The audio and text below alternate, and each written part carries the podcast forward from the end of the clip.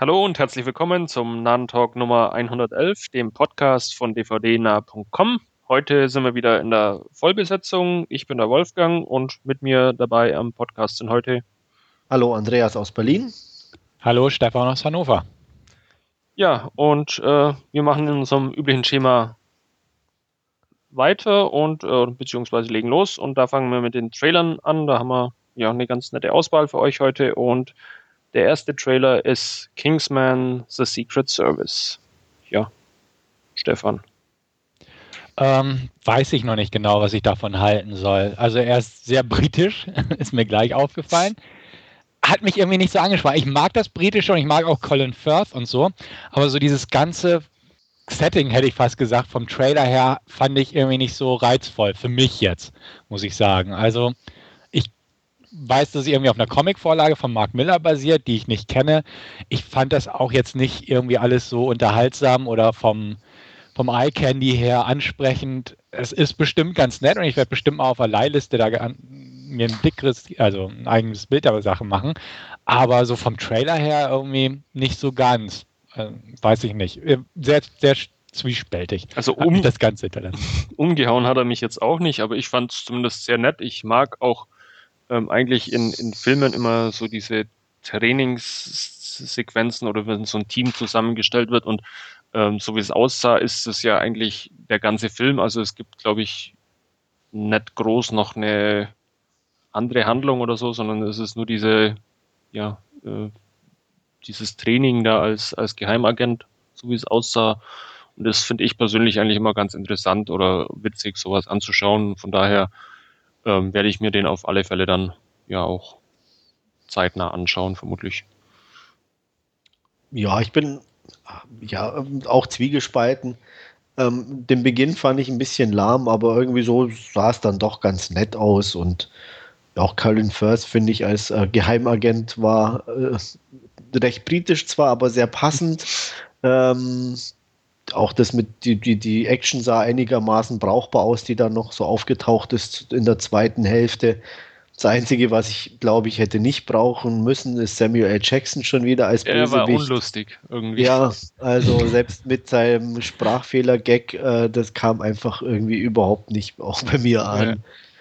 Hm, ja, also da hätte ich mir auch was Besseres vorstellen können. Aber gut, ähm, ich denke mal, mir geht es wie euch. Angucken werde ich man sicher mal kaufen, wahrscheinlich nicht. Außer die Kritiken sind jetzt extrem gut, überraschenderweise. Aber Laien definitiv. Ich denke auch, das ist so ein klassischer Leihkandidat. Ja, Sonntag-Frühstücksfilm ja. oder so sieht es ein bisschen aus. Ja.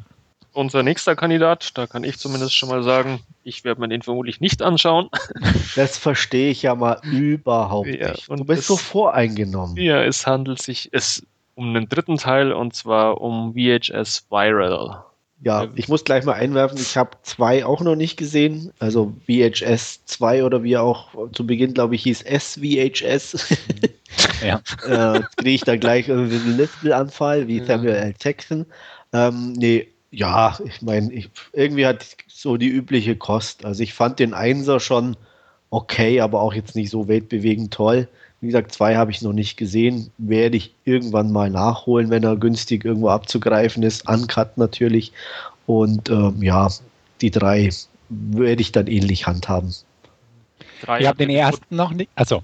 Die drei hatte wohl den Produktionstitel Betamax dann, oder? Äh, weiß ich gar nicht, ob da irgendwas anderes. Ne, viral halt. genau.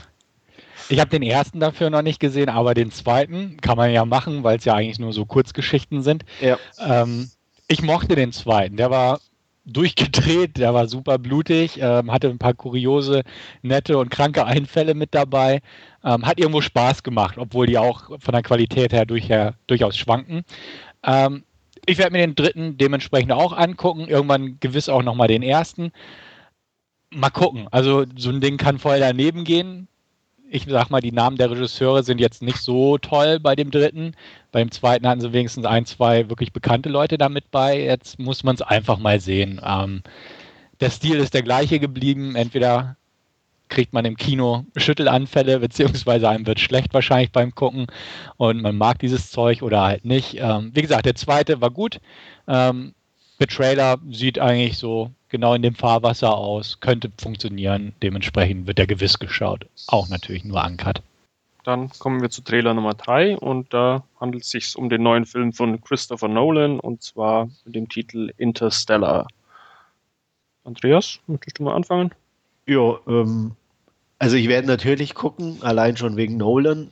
Der Trailer selber hat mich auch ein bisschen, wie soll ich sagen, jetzt ja nicht erreicht oder auch ich fand den nicht so aufregend, muss man ganz ehrlich sagen. Er ist natürlich beginnt sehr ruhig. Ähm, man weiß jetzt auch nicht anhand vom Trailer, wie im Film selber die Gewichtung ist. Ähm, von daher, ich sag mal so, ich mag Science Fiction, deswegen werde ich ihn natürlich auch als zweiten Grund auf jeden Fall angucken. Habe aber überhaupt noch keine Vorstellung, ähm, was mich außer jetzt um was es geht eigentlich erwartet. Deswegen bin ich schon ja, neugierig.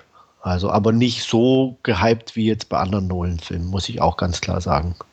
Also ich glaube, der Trailer hat auch noch nicht allzu viel verraten, ähm, um ja, was, was, noch alles passieren könnte im Film. Ja. ja.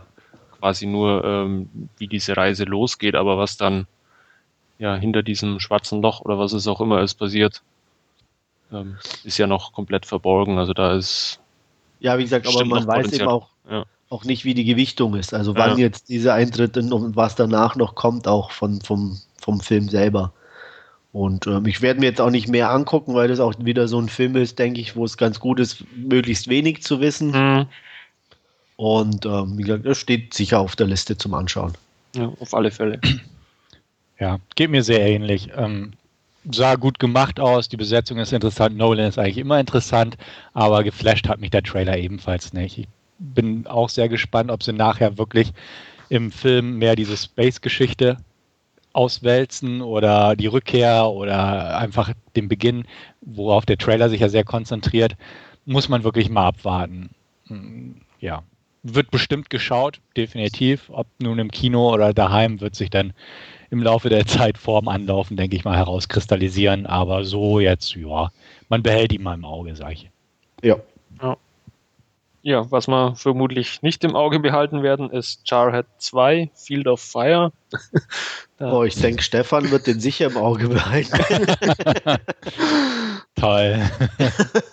ja, du Klär uns doch mal auf, Stefan. Also, ja, ich werde ihn im Auge behalten, aber nicht gerade aus den Gründen, äh, dass ich da groß was von erwarte. Also, wie ich auch schon im Forum geschrieben habe, da hat irgendjemand echt den ersten Teil nicht verstanden und einfach jetzt eine Direct-to-Video-Fortsetzung in Anführungsstrichen nachgeschoben.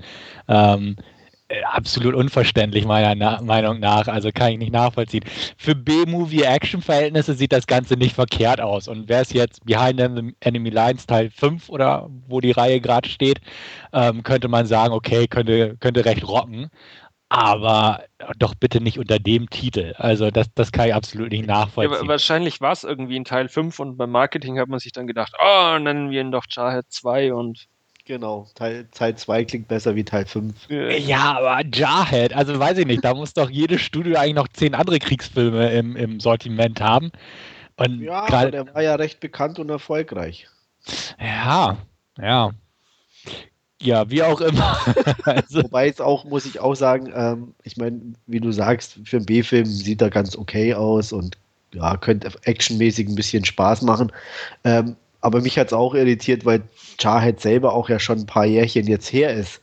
Also es ist jetzt auch nicht mehr so, dass die da irgendwie auf den Zug aufgesprungen sind, weil der irgendwo gerade mal vor einem Jahr im Kino war oder so. Genau, das hat solche mich auch irgendwie, irgendwie irritiert. Ja. Und ein wirklicher Blockbuster war Jarhead, glaube ich, jetzt auch nicht. Dass nee. man sagt, oh ja, oh Mann, zweiter Teil, den holen wir uns so ungefähr. Ja. ja. Also deswegen kann ich irgendwie nicht ganz nachvollziehen, warum sie das gemacht haben. Es gibt auch irgendwie keine Pseudo-Verbindung zwischen den Geschichten offenbar oder so, was es ja bei manchen mal diesen nachgeschobenen Dinger gibt. Aber hier haben sie wahrscheinlich wirklich nur den Titel genutzt, ähm, warum auch immer der ausgewählt wurde. Ja, also wie gesagt, da ich sowas doch ganz gerne mal gucke, wenn sie denn kompetent gemacht werden, diese B-Movies, ähm, kann es durchaus sein, dass der mir meinem Player begegnet, aber naja, wie gesagt, in, in Erwartung eines Jarhead-Sequels definitiv nicht. Höchstens in Erwartung eines netten B-Films für zwischendurch so geguckt und vergessen in der Rubrik. Und er hat diesen unglaublich schlechten CGI-Effekt da zu Beginn im Trailer gehabt mit dieser Militärbasis, wo sie drüber geflogen sind. Die so Tja. Tja. billig aussah. Ich glaube, das ganze Budget war jetzt nicht sonderlich hoch. Zumindest sahen da ein paar Explosionen nett handgemacht aus. Das ist ja auch heutzutage auch schon manchmal. Das ist ja auch schon mal was wert, ja. ja. Genau. Oder das war Stock-Footage. das wäre es auch noch. Ja. ja. Ja, also wie gesagt, eventuell. Und dann werde ich gern mal berichten. Gut, also du wirst uns auf dem Laufenden halten. Ähm, ich werde, glaube ich, auch auslassen. Also das ist irgendwie, ähm, ja, mit dem ersten wohl wirklich überhaupt nichts zu tun und dann ist es ein x-beliebiger Kriegsactioner, der halt den Titel verpasst bekommen hat. Ähm, da interessiert mich unser nächster Trailer schon eher. Da handelt es sich um einen dänischen Western. Auch eine tolle Kombination. Und zwar The Salvation mit Mats Mikkelsen. Ja, ich glaube, Stefan und ich sind uns da insofern einig, dass wir den unbedingt schauen müssen. Ja, das hat aber vermutlich andere Gründe bei euch noch. Die du nicht Na, ich finde find, find Mats Mikkelsen schon einen ordentlichen Schauspieler, äh, den man sich immer wieder angucken kann. Also ich weiß jetzt nicht, warum du das so ironisch sagst. Also, äh, ja. Aber natürlich liegt mein Augenmerk mehr, mehr auf der weiblichen Darstellerin. Eva Green ist mit dabei und äh, hat mal wieder, glaube ich, auch eine ganz nette Badass-Rolle, so zumindest im Ansatz wirkt so vom Trailer und nach äh, 300 Teil 2, äh, ja, steht ihr das ganz gut und werde ich sicherlich gucken. Und ich bin, muss sagen, ich mag so Spätwestern auch und kann mir das ganz gut vorstellen, den anzuschauen. Ja, geht mir genauso. Ich mag solche Filme auch. Es gibt sie nicht sehr selten und schon gar nicht aus Dänemark. Ähm, Mats ist okay für mich, also ist jetzt kein Grund für mich, den Film anzugucken. Ähm, die Hannibal-Serie habe ich zwar im Regal stehen, werde ich jetzt demnächst auch mit anfangen. Mal gucken, ob er mich da ein bisschen mehr packen kann. Wie auch immer. Ein Trailer sieht gut aus, auch unabhängig Eva Green. Hätte jetzt eine andere ja. mitgespielt, hätte ich auch gesagt, ja, sieht, Kann man gucken, guter genau. Western aus, auf ja. jeden Fall. Aber, ist jetzt zwar storytechnisch nichts Neues ja. oder irgendwas, aber ähm, es sieht alles nach einer guten, guten Film mit guter Unterhaltung aus. Genau. Und Eva Green ist halt die Kirsche obendrauf und ja. dann wird der geguckt. Ja, kann mich da eigentlich nahtlos anschließen. Also ich fand auch der Trailer sah optisch wirklich äh, toll aus. Die Story natürlich ja, eher so eine klassische Western-Rache-Story irgendwo. Also wie Andreas schon gesagt hat, nicht wirklich was Neues, aber äh, aber immerhin er hat gegen die Deutschen gekämpft. Ja. Das, das ist neu. ja. Ähm, ja. Klassischer Sonntagsfilm, glaube ich, auch mal. Ja, aber eher Nachmittag, nicht früh. Ja. ist, ist da ein Unterschied da bei dir, was in ja, der Früh total klar, okay. natürlich. Also Nachmittag geht es schon so ein bisschen in die ernstere Richtung. Okay. Ähm, Frühstück ist noch so Unterhaltung pur. Okay, da, dann kann ich mich ja mal outen. Ich schaff's partout nicht in der Früh Filme zum Schauen. Ich weiß nicht, das also ich inzwischen auch nicht mehr, dank ja. meinem Sohn, aber. Ich, ich habe da immer ganz komisches Gefühl dabei, wenn ich in der Früh Filme schaue. äh, nach, Nachmittag geht dann, aber in der Früh ist ja. irgendwie ein no Ja, also nee. ich sag mal, bevor mein Sohn geboren wurde, haben wir eigentlich regelmäßig Sonntag äh, im Wohnzimmer gefrühstückt und dazu irgendwie einen, einen, netten kleinen Film angeguckt. Also, wie gesagt, nichts Schwerwiegendes, aber so ein nette Action-Kost oder irgendwie sowas, das kommt ganz gut. Matinee halt. Ja. Mhm. Und ist ja eigentlich was ganz Altes. Und jetzt unterhält euch Sohnemann dann. Ja, ja. Sonntag in der da, Sonntag früh halb acht. Papa, spielen. Na gut. Sonst noch was zu Salvation außerhalb unseren Sehgewohnheiten? Nö. Nichts mehr gut. Dann kommen wir zu unserem letzten Trailer und ja, der hat irgendwie auch diesen Child 2 Effekt schon fast. Äh, ist auch ein zweiter Teil und zwar Monsters Dark Continent. Sah jetzt auch nicht so wirklich umwerfend aus. Ähm, ich verrate kein Geheimnis, wenn ich sage, wir drei mochten Monsters alle. Absolut. Äh, ja. Und ja, also der Trailer hat mich nicht wirklich gepackt. Ich fand es auch nicht wirklich ähm, bis auf, auf ja, die Monster, die ein bisschen ähnlich aussahen, aber da wohl nach Afrika oder Arabien war es, glaube ich, verlegt worden sind, ähm, ist der Zusammenhang nicht wirklich groß zwischen dem ersten Teil. und der Trailer hat mich auch wirklich äh, nicht sonderlich gepackt. Also da muss man mal schauen, ob da noch mal was nachkommt, dass das dann interessanter macht, aber ich befürchte eher nicht. Ich weiß es auch noch nicht. Also ähm, ich will ihn nicht abschreiben als uninteressant, weil ich gebe dir völlig recht, der Trailer ist so ein bisschen nichtssagend in der Richtung, gerade weil er auch wieder ähm, die Soldaten in den Vordergrund stellt und solche Geschichten. Theoretisch könnte der Film funktionieren, aber äh, ein Risiko ist da. Ich bin durchaus noch ein bisschen optimistisch, muss ich sagen. Mal gucken. Also ich bin sehr gespannt, wie die ersten Reviews ausfallen, ob wir noch einen längeren Trailer vorher zu Gesicht bekommen oder ob man das einfach so ein bisschen dabei belässt, um das ja, im Unklaren zu belassen. Mal gucken. Ich kann es noch nicht so einschätzen, aber ich bin einfach noch sehr, eigentlich relativ neugierig, muss man sagen. Ich mochte den ersten auch. Ich gehe ganz stark davon aus, dass dieser Film nicht dran anknüpfen kann weder von der Story noch von den Leistungen noch von dem Gesamtbild, aber ähm, trotzdem bin ich noch irgendwo recht neugierig drauf, auf die Geschichte. Natürlich, wie gesagt, grundsätzlich leicht gedämpft, einfach weil der Film hat keine Fortsetzung haben müssen von Gareth Edwards. Aber ähm, ja, mal gucken. Vielleicht kommt da ja doch irgendwas bei raus. Und wie gesagt, so schlimm finde ich den Trailer auch definitiv nicht. Er sieht halt nur durch einfach den Militäreinsatz und so etwas konventioneller aus. Und ähm, ja, also ich kann mir da noch kein klares Bild machen. Ja, ich auch nicht. Also ich bin noch, ähm, äh, mir geht es ähnlich wie dir, ich will auch noch nicht ganz abschreiben. Ähm, er ist definitiv halt, denke ich, von den Monstern ein bisschen so Richtung düsterer gewandert, kann man glaube ich schon sagen, so wie die am Ende aussahen. Was mich noch ein bisschen hoffen lässt, ist, dass ähm, Gareth Edwards und Scoot McNary, der ja die Hauptrolle im ersten gespielt hat, zumindest noch irgendwo als Produzenten wohl mit an Bord sind. Mhm. Ähm, wo ich hoffe, dass vielleicht noch äh, das dann eine einigermaßen ordentliche äh, Umsetzung wird. Aber ich lasse mich auf jeden Fall überraschen. Ja, wir haschen der Dinge, würde ich ja. mal sagen. Jo. Gut, dann wär's das mit unseren Trailern und wir machen mit unserem Last Scene weiter und ja, Andreas hat tief im Regal gegraben und. Nee, eigentlich gar nicht tief, aber weit in der Vergangenheit. Weit, weit in der Vergangenheit, okay. äh, ich mache gerade mit beim Monster May, das ist so, so eine Filmschauaktion mit, mit Monsterfilmen im, im Mai. Und ähm, hab, da stellt man sich halt ein paar Monsterfilmchen zurecht. Ähm, acht haben wir irgendwie ausgewählt und bei mir war einer davon Gremlins. Ähm, ja, aus dem Jahre, man sage und schreibe 1984. Ich werde jetzt nicht sagen, wie alt ich da war.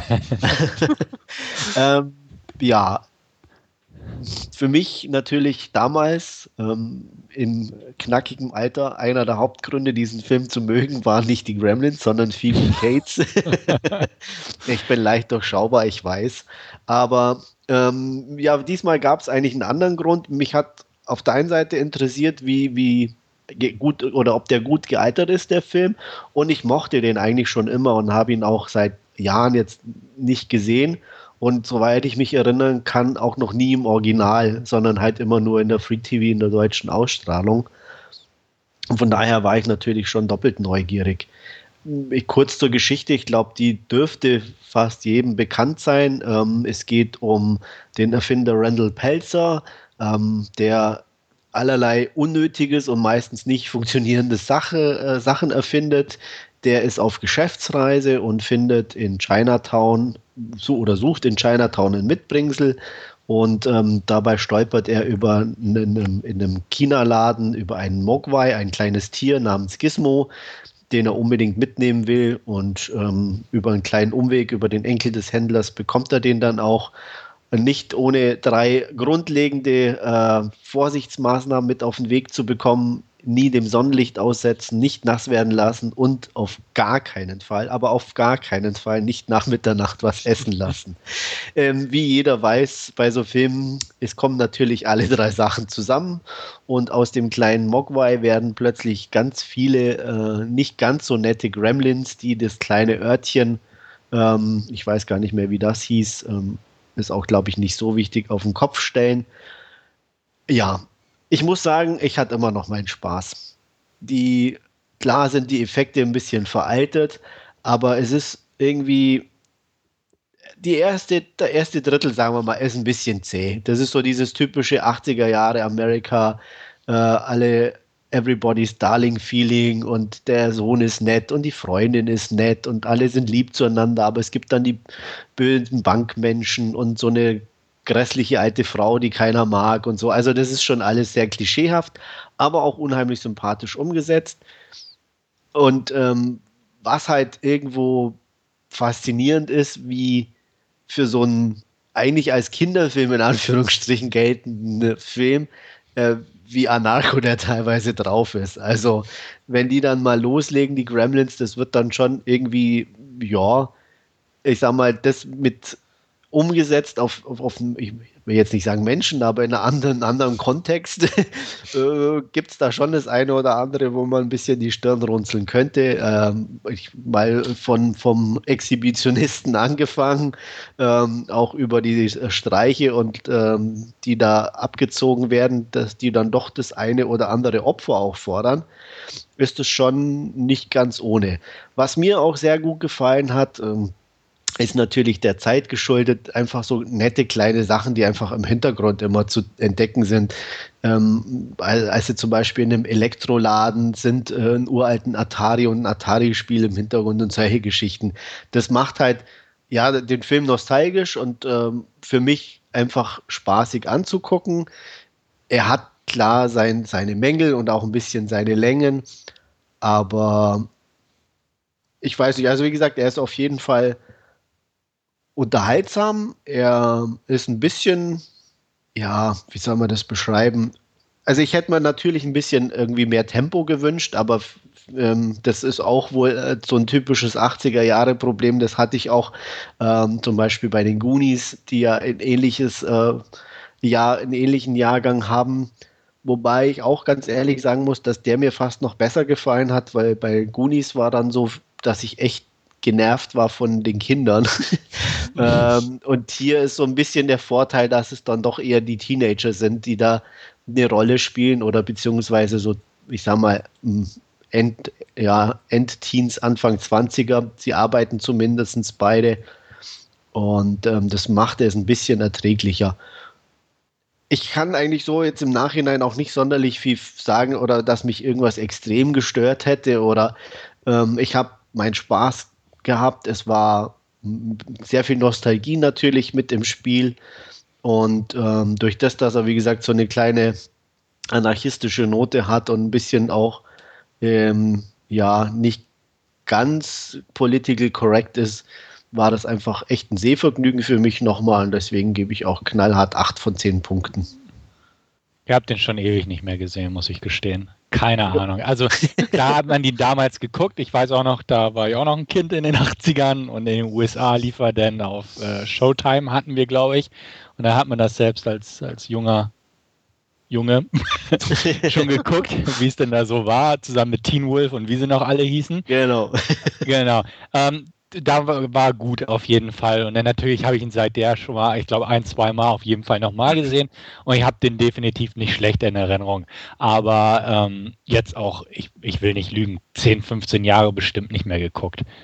Ja, also ich würde mal auch schätzen, bevor jetzt meiner Wiedersichtung war es, glaube ich, auch zehn Jahre her. Ja, irgendwie sowas. Und ähm, keine Ahnung, ob er gut gealtert ist, kann ich absolut nicht zu sagen. Ähm, also bis auf die Tricks, ja, würde ich, wie gesagt, aber ja. es ist natürlich klar, ähm, mit was verbindest du mit dem oder wie, mhm. wie, nimmst du den wahr oder so. Also das ist schon, spielt eine große Rolle. Also ja. ich, ich, ich würde mal behaupten, wenn du dem heute einem, einem, heutigen Teenager zeigst, wird er dir auch sagen, naja, was willst du denn damit? Das stimmt. Ja, kann ich mir lebhaft vorstellen. Also dementsprechend irgendwann wahrscheinlich mal im Fernsehen oder so. Also äh, ich habe keinen Anreiz, mir den irgendwie neu zuzulegen auf Blu-ray. Weil ich den auch schon im, im Free-TV schon lange äh, nicht mehr gesehen habe, dass so, so Filme auch laufen. Also insgesamt auch. Ich weiß nicht, auch, auch sowas wie Teen Wolf kann ich mich erinnern, vor ein paar Jahren noch lief irgendwie immer mal wieder. Aber so, so diese 80er Jahre Filme habe ich in letzter Zeit selten irgendwo was auf ja, dem muss, Schirm gehabt. Muss man halt bei Kabel 1 oder RTL Nitro im Nachtprogramm schauen. Ja, irgendwie sowas, ja. Weil ich sag mal, jetzt in regulären Zeiten, also da ja. kommt, kommt sowas eigentlich leider, muss man fast schon sagen, nicht. Teilweise auch im Nachmittagsprogramm sind die inzwischen verschwunden. Ja. Also da habe ich letztens nämlich mal wieder, ist auch ein 80er-Jahre-Film, den ich immer wieder gucken kann, ähm, Breakfast Club geguckt. Ja. Und äh, der lief auch irgendwie nachmittags. Und Ferris Bueller lief auch irgendwann mal nachmittags. Ja. Also eventuell ähm, sind, ist das jetzt so die Zeitspanne, wo man die sieht. Ähm, kurze Ergänzung einfach, mit dem Sequel konnte ich nie wirklich was anfangen, muss ich gestehen. Also da bin ich neugierig. Den werde ich mir demnächst einfach nochmal angucken. Ähm, wobei der anscheinend, oder zumindest habe ich den auch noch so in Erinnerung, noch wesentlich derber eigentlich ist. Mhm. Ähm, ich muss mal gucken, ob, ob das noch wirkt oder ob das mir nur so im Kopf rumschwirrt und in Erinnerung ist. Und ähm, ja, also ich weiß es nicht. Es ist auf jeden Fall, wie gesagt, also was alleine, mir, mir hat halt gefallen, so im Hintergrund einfach so Kleinigkeiten, wenn du da ein bisschen drauf achtest. Ähm, es ist einfach, wo, die, wo du auch merkst, selbst wie damals, die hatten einfach ihren Spaß. Also es ist zum Beispiel erst auf so einer, so einer Erfindermesse der Papa und ähm, ähm, da siehst du im Hintergrund halt alle oder auch andere so Aussteller. Und dann ist wirklich die, die Zeitmaschine von, von dem Film von dem alten aus den 60ern im Hintergrund zu sehen, wie einer da drin sitzt und die vorführt. Und dann äh, siehst du so einen Schnitt und dann siehst du wieder so im Hintergrund und dann ist die plötzlich weg und die Leute suchen den Boden ab. also solche Sachen, weißt du, wo du denkst, okay, das ist mir früher auch nie aufgefallen, aber du guckst jetzt natürlich völlig anders und so. Ja. Und das ist halt, das macht dann Spaß irgendwie. So. Das ist natürlich Weil, nett. Ja. Und mhm. ähm, deswegen, also wie gesagt, ich hatte meinen Spaß und ich äh, würde wirklich empfehlen, wer, wer, den Film mal gesehen hat, guckt ihn ruhig nochmal an. Ich kann nicht garantieren, dass er euch nochmal gefällt, aber ähm, äh, wie gesagt, äh, die Chance ist doch relativ groß. Mhm. Also ich habe den auch zuletzt irgendwann in den 90ern im Fernsehen gesehen. Ähm, ich bin jetzt unschlüssig, ob ich mal auf die Leihliste packe oder nicht. Äh, ja. Aber ich glaube, ich werde es einfach mal riskieren. Ähm, ich habe ja gesehen, der Regisseur ist Joe Dante, von dem habe genau. Small Soldiers schon ewig auch auf der. Der steht auch noch groß wieder auf meiner Liste, den möchte ich auch noch mal sehen, ja. Den habe ich relativ gut auch in Erinnerung. Ähm, ich mein Drehbuch hier war auch äh, Chris Columbus, den kennt man inzwischen ja auch.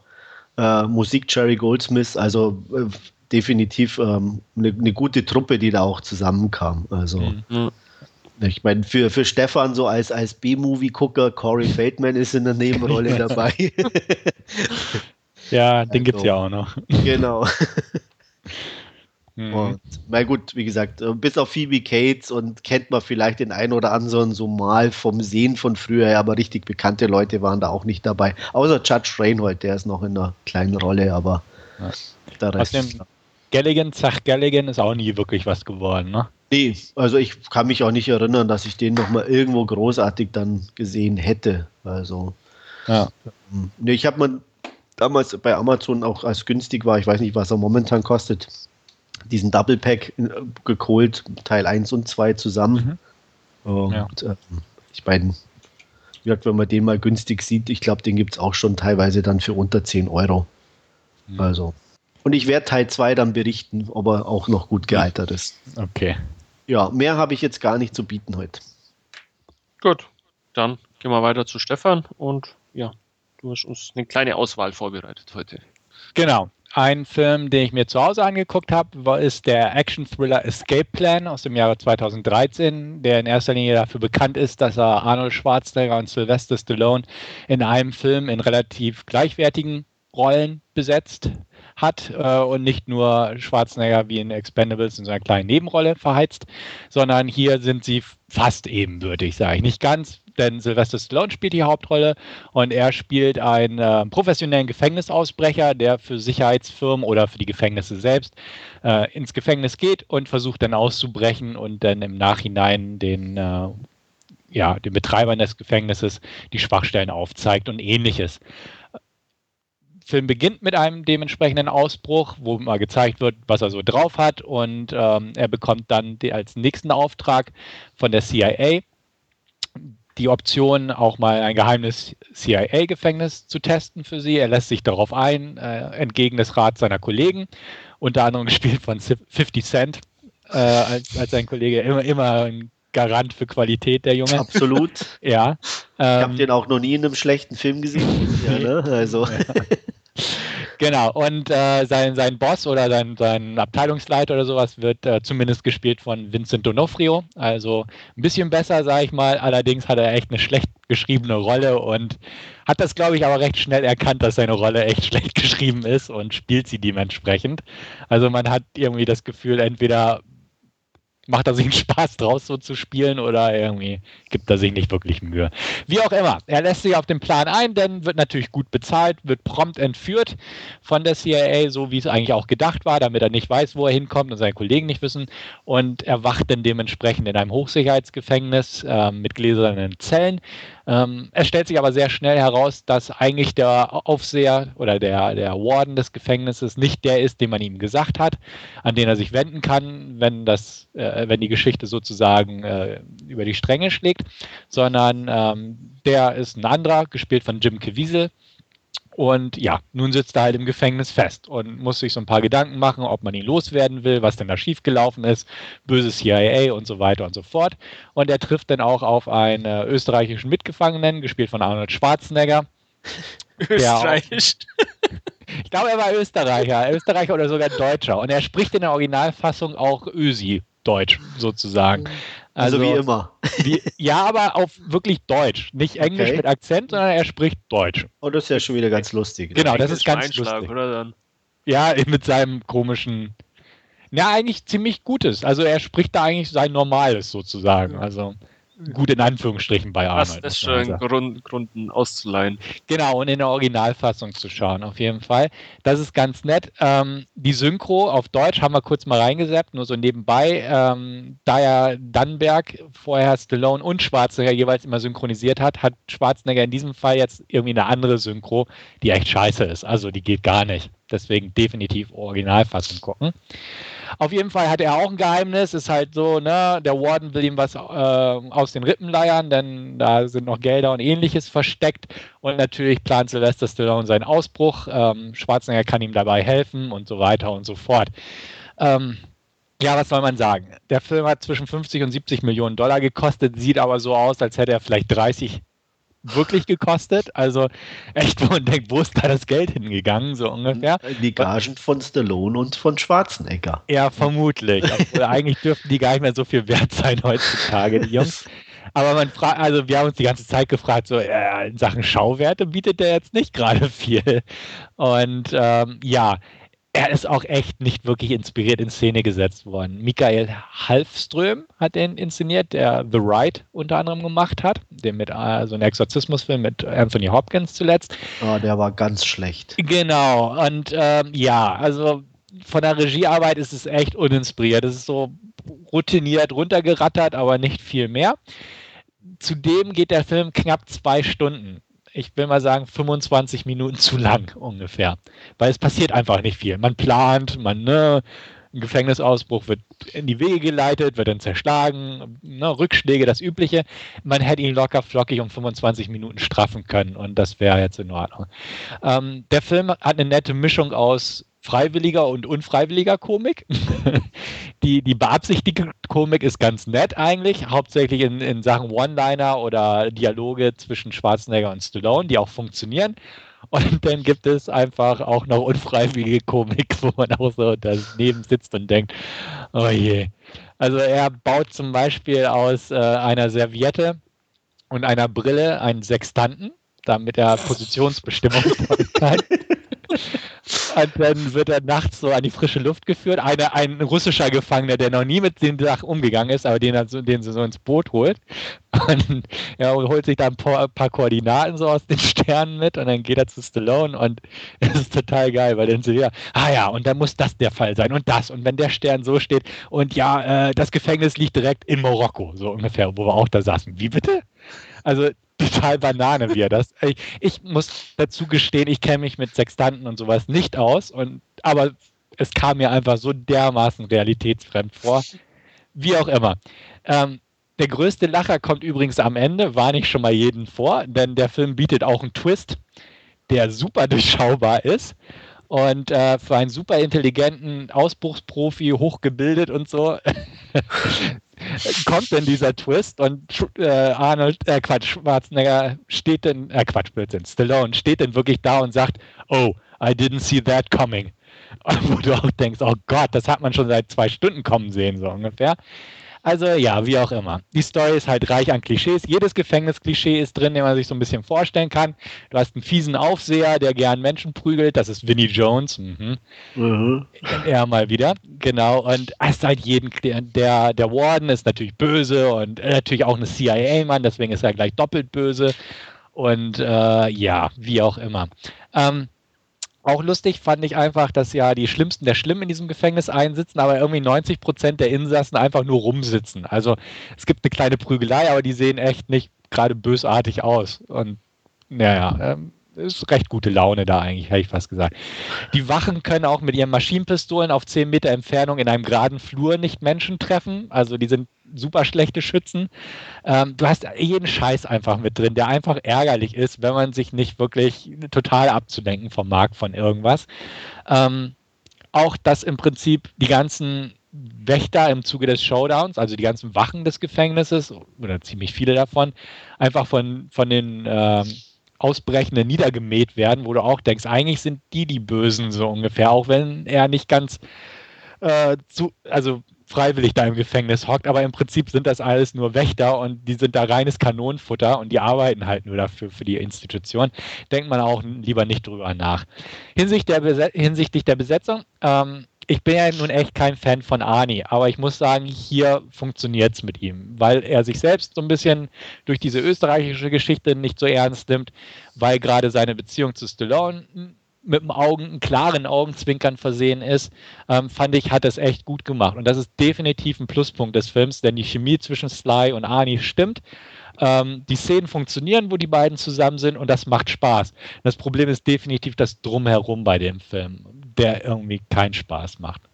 Ähm, Jim Caviezel, okay, ja, spielt seine Rolle, sage ich mal, den Vorgaben entsprechend. Donofrio habe ich ja schon gesagt, Vinnie Jones, übliche Routine.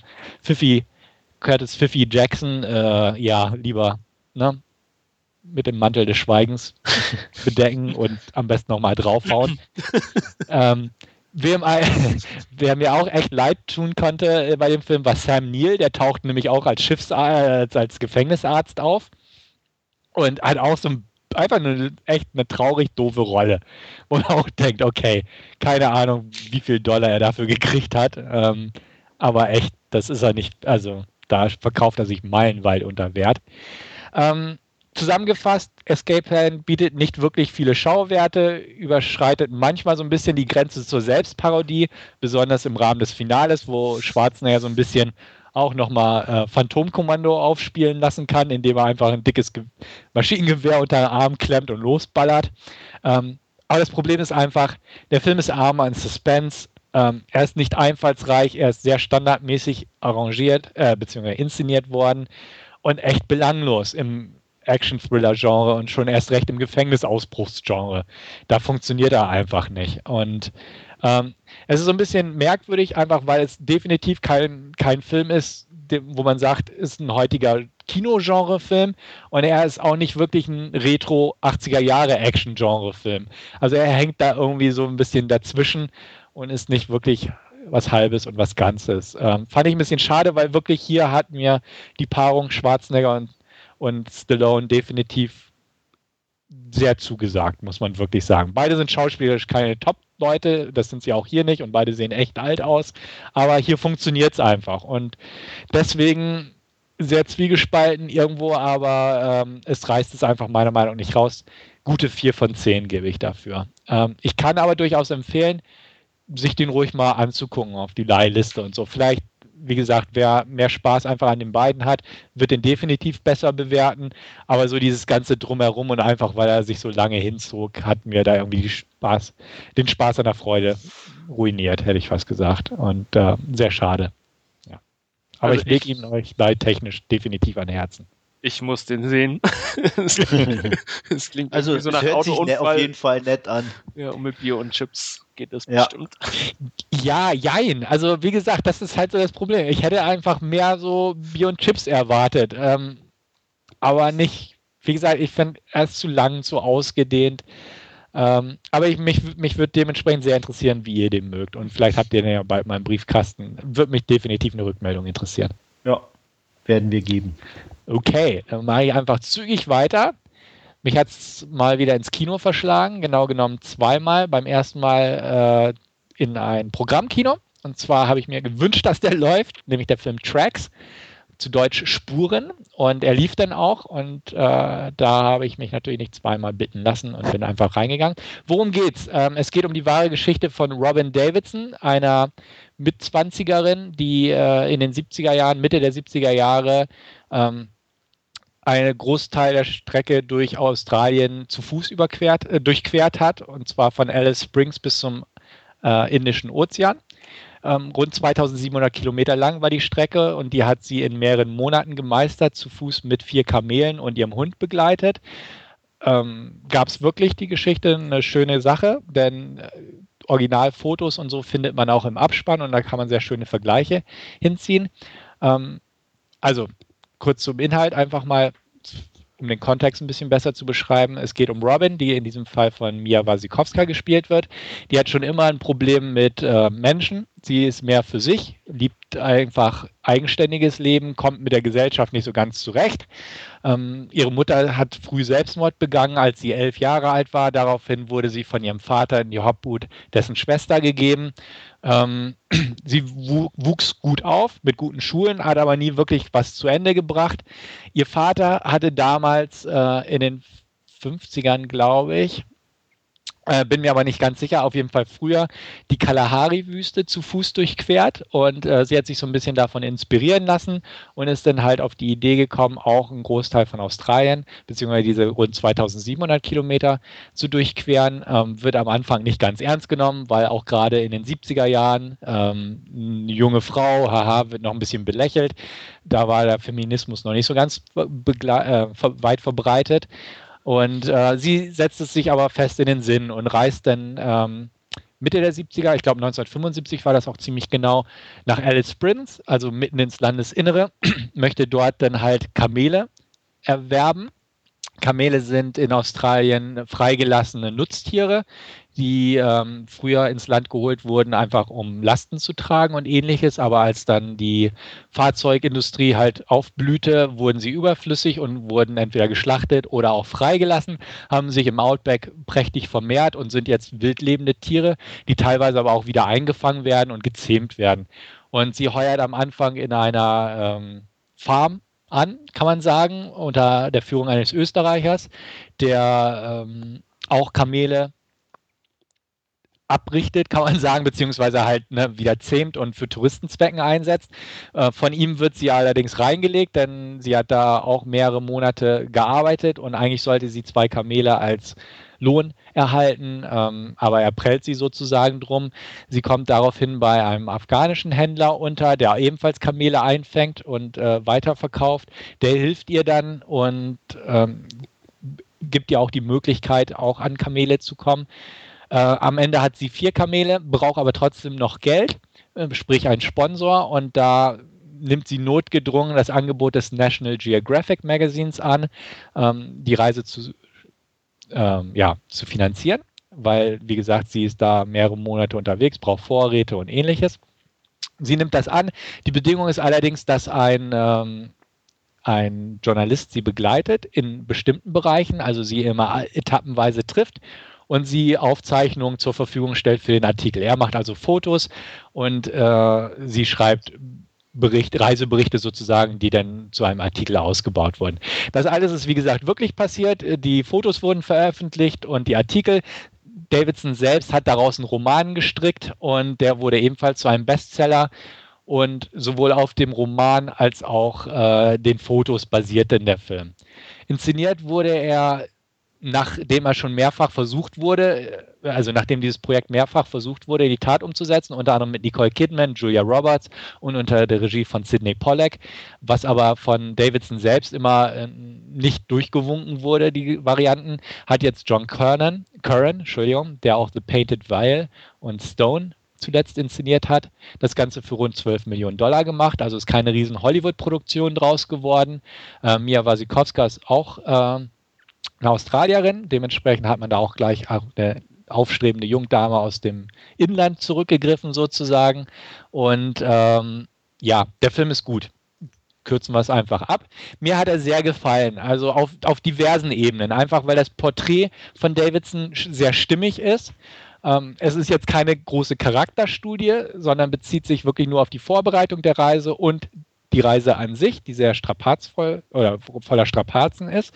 Ähm, das Ganze ist wunderbar in Szene gesetzt worden, äh, kameratechnisch, optisch.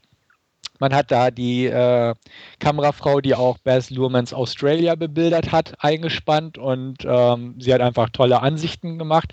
Aber das Ganze ist halt nicht so, so ein Postkartendings geworden, sondern einfach wirklich auf äh, Davidson fokussiert mit den umgebenden Landschaften und ähnliches. Also ist kein, kein reiner Bildband. Ähm, die Strapazen der Reise werden halt dokumentiert, was sie da ähm, erlebt, ähm, Probleme mit den Tieren natürlich, dass sie als Frau auch in bestimmte Gebiete einfach nicht äh, rein darf, weil das ähm, heiliges Land der Aborigines ist, sie aber dann doch sich mit denen gut stellt und einen Führer zur Seite bekommt, dementsprechend dann diesen Teil der Reise doch ohne hunderte Kilometer Umweg meistern kann. Ähm, dass ihre Beziehung mit dem Reporter, mit dem Journalisten, den sie einerseits nicht mag, weil sie grundsätzlich ein Problem mit äh, Personen hat, gerade auch so ein, so ein Nerd, sage ich mal, der auch viel quatscht, ähm, passt ihr gar nicht, aber doch äh, so eine On-Off-Beziehung mit ihm anfängt, einfach weil sie dann doch im Laufe der Monate recht einsam wird. Ähm, die Leute, die sie unterwegs kennenlernen, sehr schöne Begegnungen, ähm, auch mit Aborigines, mit einem älteren Ehepaar, die dort wohnen. Äh, mitten in der Wüste. Ähm, und das Ganze ist einfach wirklich schön aufgearbeitet worden, cineastisch. Also ist so ein Film, wo ich persönlich aus dem Kino gekommen ist und mich gut gefühlt habe. Ähm, man weiß, dass sie die Reise geschafft hat, also man muss nicht befürchten, dass sie irgendwo zwischendurch verdurstet oder so. Ähm, aber doch so zu sehen, was sie neun Monate lang im Prinzip da durchleiden musste, ähm, freiwillig auch. Also sie hat sich ja toll dabei gefühlt, sag ich mal. Sie hat ihren Traum verwirklicht. Das, das war einfach gut. Es ist einfach so ein Film, wo man mit einem guten Gefühl rauskommt. Mia Wasikowska, ganz, ganz tolle Leistung mal wieder. Ich mochte sie super gerne in Stoker, in äh, John Eyre und auch in Only Lovers Left Alive. Aber hier ist im Prinzip der Film um sie herum gebaut und dementsprechend vermag sie den Film auch sehr, sehr gut zu tragen. Die Nebendarsteller auch sehr gut ausgewählt, aber halt mit sehr eingeschränkter Screentime. Ähm, ist einfach ein schöner Film. Handwerklich absolut sauber umgesetzt von Curran und ähm, keine Minute langweilig, wer sich auf sowas einzulassen bereit ist. Ähm, er hat keine Längen, ich, er ist abwechslungsreich, einfach durch die verschiedenen Begegnungen und so und äh, gefiel mir wirklich gut. Ich gebe auf jeden Fall dicke 7 von 10.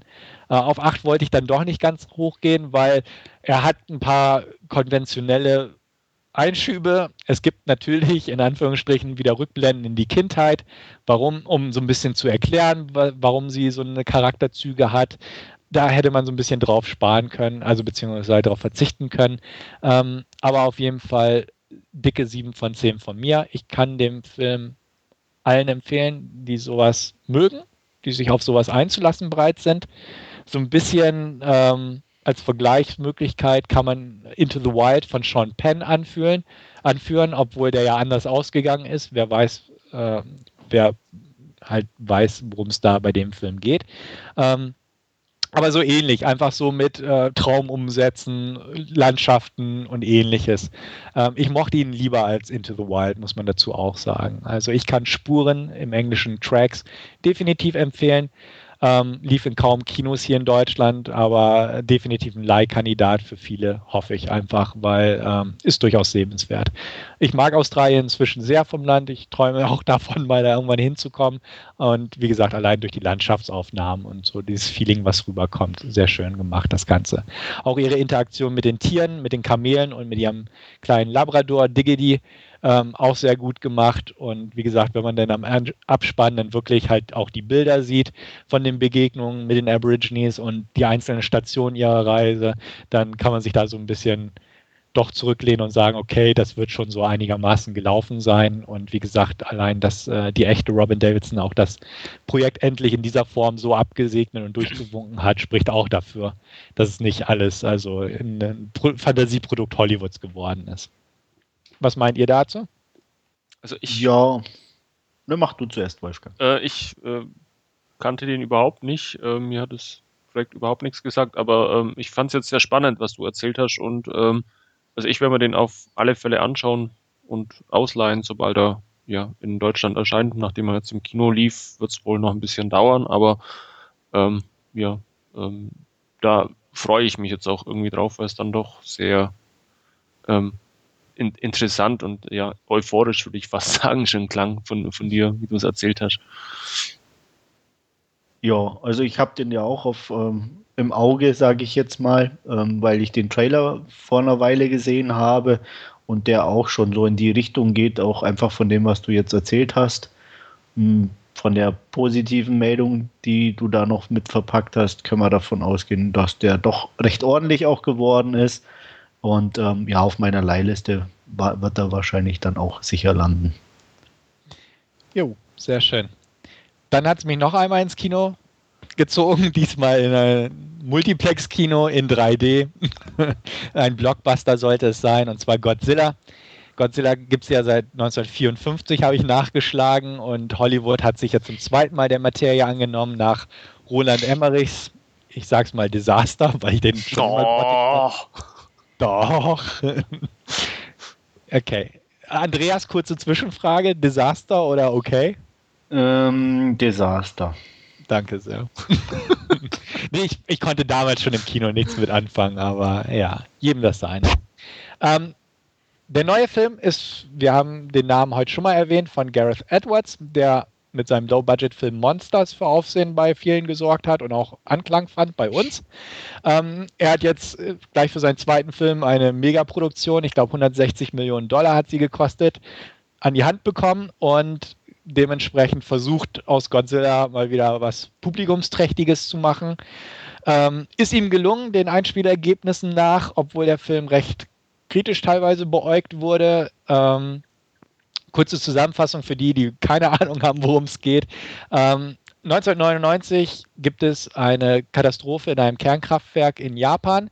Dabei ähm, kommt es zu einem kompletten Zusammenbruch der Einrichtung. Ähm, man geht von einem Erdbeben aus, aber ein Wissenschaftler, ein amerikanischer Wissenschaftler, Joe Brody, gespielt von Brian Cranston, ähm, glaubt nicht daran, da er Vor im Vorfeld schon bestimmte Anomal Anomalien äh, im seismografischen Bereich entdeckt hat und einfach nicht daran glaubt, dass ein Erdbeben das verursacht hat, zumal eigentlich fast nur dieses Atomkraftwerk betroffen ist. Also wird er der große Vertuschung und Verschwörungsaktion und man versucht ihn da so ein bisschen rauszudrängen. Das Ganze wird zur Katastrophenzone erklärt und Quarantänezone. Er wird dementsprechend ausgesperrt aus der ganzen Untersuchung und, und grundsätzlich gilt er als irrer Verschwörungstheoretiker. Ähm, ja, 15 Jahre später arbeitet er noch immer dran, wird gerade äh, mal wieder verhaftet, weil er in die Quarantänezone eingedrungen ist. Ähm, sein Sohn Ford, gespielt von Aaron Taylor Johnson, reist dementsprechend nach Japan. Er ist äh, Soldat, gerade auf Heimurlaub ähm, bei den US, ich will nicht sagen Marines, äh, auf jeden Fall beim Militär und ist Spezialist im äh, Bombenkommandobereich er reist dementsprechend aber trotzdem kurzerhand nach Japan, um seinen Dad da rauszuholen. Seine Mutter war übrigens auch Mitarbeiterin im Atomkraftwerk, die ist damals gestorben bei dieser Geschichte. Und ähm, ja, weil sein Dad jetzt so der Einzige ist und ähm, fliegt da halt rüber. Aber es passiert noch was und zwar scheinen sich die Ereignisse zu wiederholen. Und sie dringen in die Quarantänezone tatsächlich nochmal zusammen ein, weil er denkt, Mensch, wenn man einmal da wirklich reingeht, vielleicht heilt das die Wunden und er stellt fest, ist doch alles ähm, so, wie es die offiziellen Berichte bekannt gegeben haben. Aber es stellt sich heraus, oh, gar keine ähm, Radioaktivität und in den Trümmern des alten Atomkraftwerks haben sich ja wieder mysteriöse Leute eingenistet und machen da irgendwas ganz Geheimes. Und zwar stellt sich heraus, dass dort äh, eine Art Kokon seit damals nistet. Und das wird jetzt urplötzlich ebenfalls wieder durch seismische Aktivitäten äh, zu Leben erweckt und es schlüpft ein Muto, ein äh, ja, Raupenähnlich, also Quatsch, ein, ein Mottenähnliches Riesengeschöpf, auch in etwa vergleichbar mit dem Geschöpf aus Cloverfield, nur dass dieses Viech fliegen kann. Ähm, es gibt also eine Riesenkatastrophe da. Ähm, es schlägt um sich, befreit sich und fliegt davon in Richtung USA, über Japan wohlgemerkt. Ähm, Wissenschaftler und Militär sind natürlich gleich äh, alarmiert, weil man das so alles fast vorausgesehen hat oder es befürchtet hat. Alle Notfallpläne, um ihn aufzuhalten, schlagen fehl. Und dann geschieht es plötzlich, dass äh, neue Messungen äh, auf Godzilla schließen. Es wird erklärt, dass Godzilla schon ewig da ist und da will ich auch gar nicht ins Detail gehen, aber auf jeden Fall, Godzilla ist äh, der natürliche Feind des Muto und die beiden sollen es halt austragen. Es kommt auch noch ein zweiter Muto ins Spiel. Und ähm, ja, das Ganze arbeitet halt zielgerichtet darauf hin, dass äh, sich Riesenviecher kloppen in einer Großstadt. Und diese ist dann auch San Francisco, wo auch Frau und Kind von Sohn forthausen. Also menschliche Konflikte inmitten des Ganzen, während das Militär versucht, das Ganze so ein bisschen irgendwie unter Kontrolle zu kriegen. Ähm, mir hat der Film gefallen.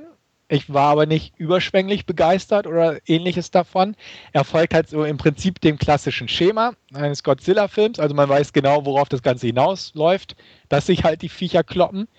Und ähm, bis dahin arbeitet er sehr teaserhaft, sage ich mal.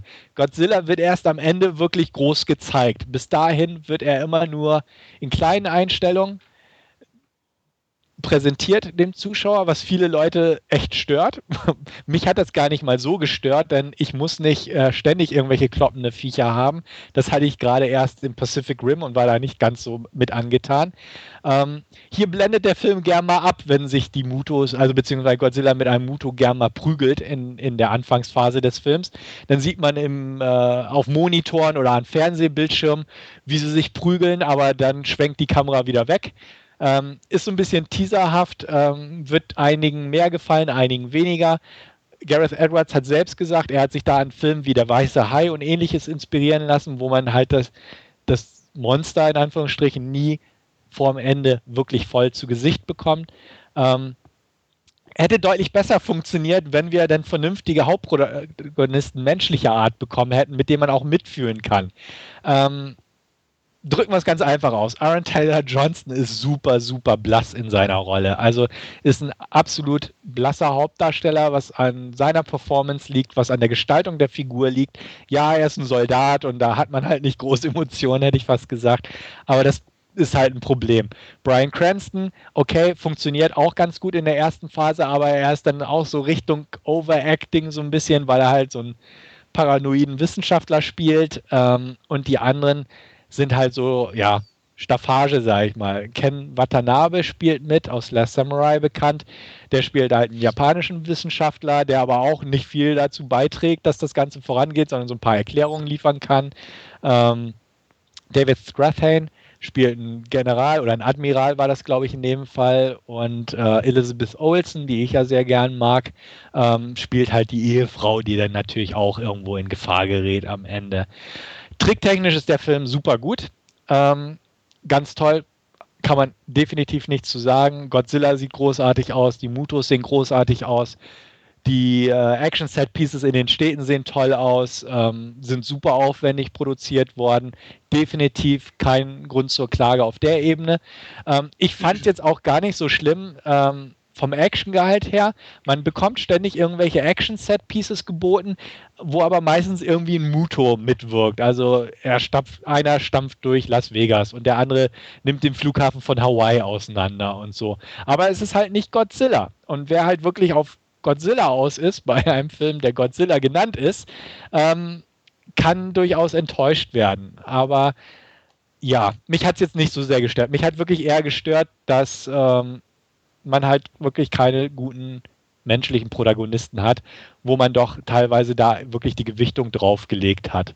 Ähm, Sobald es am Ende, wie gesagt, an, ans klassische Krawallkino geht, okay, da funktioniert der Film und dürfte eigentlich jeder mit einem Grinsen rausgehen. Aber bis dato, ja, ist so, so die Sache da. Ich habe nicht das Gefühl gehabt, dass Längen aufgekommen sind, aber halt einfach, es gibt viele Passagen, wo einfach nichts passiert in Sachen Action. Und äh, auch das wird viele gestört haben mich hat es etwas neutral zurückgelassen, weil ich dachte, okay, kann man, kann man mit leben, aber so wirklich aufregend waren diese Passagen nun auch nicht. Ich gebe knappe sieben von zehn unterm Strich. Ähm, einfach weil ich nie mich gelangweilt habe, weil der Showdown für vieles entschädigt und auch die Setpieces actiontechnischer Art bis dahin mich eigentlich ganz gut bei der Stange gehalten haben, muss ich offen gestehen. Mich hat es auch nicht so gestört, dass Godzilla erst zum Ende voll gezeigt wurde, denn wie gesagt, man hat auch so Monster-Action geboten bekommen. Mich hat eher gestört, dass echt ähm, unser Hauptdarsteller, ja, Aaron Taylor Johnson einfach so eine Blasspfeife war. Und wer sich noch äh, an Pacific Rim erinnert, und äh, da mit Charlie Hamnen in der Hauptrolle. Er war ja schon blass, aber ja, Johnson ist noch blasser. Schade eigentlich. Also ich hätte einfach mehr von äh, Regisseur Edwards in der Hinsicht erwartet, weil er auch gerade bei Monsters die Charaktere richtig gut hingekommen hat. Und das fehlt hier halt völlig. Also der, der menschliche Faktor, die menschliche Komponente fehlt hier. Ähm, sie sind einfach nur Leute, die durchs Bild laufen und ja, die üblichen Sachen der Wissenschaftler gibt seine Theorien, das Militär verfolgt ihre Absichten und ja, mittendrin versucht der Held in die Stadt zu, zurückzukehren und da seine Liebste zu retten, so ein bisschen. Also sehr schade auf der Ebene. Eine Fortsetzung soll es ja jetzt auch geben. Ähm, weiß ich nicht, ob sie es da vielleicht dann übertreiben und zu viel Godzilla bringen und dass wir da so ein bisschen wieder in Richtung Pacific Rim Gefilde gehen, aber ja, also eher so ein zweischneidiges Schwert, aber wo ich definitiv etwas positiver als manch anderer zu einer knappen 7 von 10 tendiere. Äh, und ich habe gehört, Andreas, bei dir liegt es am Wochenende schon an? Ja, Samstag. Ja. Ich hoffe, ich habe nicht zu viel gespoilert oder so. Ach nö, also nichts, was ich jetzt nicht ohnehin schon wusste. Gut, also, kennt man alles von Emmerich. ja, ähm, um, um mm, doch ja. ein bisschen zu spoilern, es gibt keine vielen T-Rex-Godzillas, die am Ende Schade. durch die Gegend laufen. Es gibt keinen äh, Matthew Broderick und lustige Hauptdarstellerfigürchen, deren Name witzig sind, weil er Topopopolis heißt oder wie auch immer. Topolus. So ja. Und er ist, also ganz klar, er ist sehr ist recht düster, also ziemlich düster eigentlich der Film und äh, relativ humorfrei. Also auch da ein kleiner Unterschied zu der Emmerich-Variante. Ja. Na, mich hat es eigentlich auch schon gewundert, dass ausgerechnet dieser äh, komische Kick-Ass-Darsteller dafür ausgewählt wurde. Mhm. Ähm, also bis auf Kick-Ass war er bis jetzt in jedem Film, den ich mit ihm gesehen habe, ähm, ja, ziemlich im Arsch. Ja. Als darstellerisch. Das wird sich also. auch bei dir nicht ändern. nee, okay. Ja. Also ich habe ihn gesehen in Chatroom, fand ich ihn ziemlich blass und schwach. Mhm. Äh, Savages, weiß nicht, habt ihr ja auch gesehen? Ja. Ja. Fand ich den auch, also völlig nichtssagend.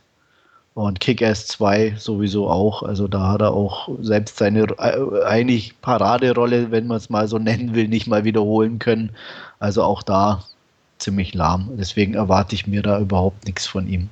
Ja. Und deswegen war mir aber auch echt ein Rätsel, warum der da irgendwie ausgewählt wurde. Da hätte es, denke ich, bessere ge gegeben. Auf jeden Fall. Ja. Ja, an, ähm, Wolfgang, da du ja schon Emmerich mochtest, wirst du dir diesen hier angucken? Ja, ist für mich ganz klar ein Kaufkandidat fürs Heimkino. Mhm.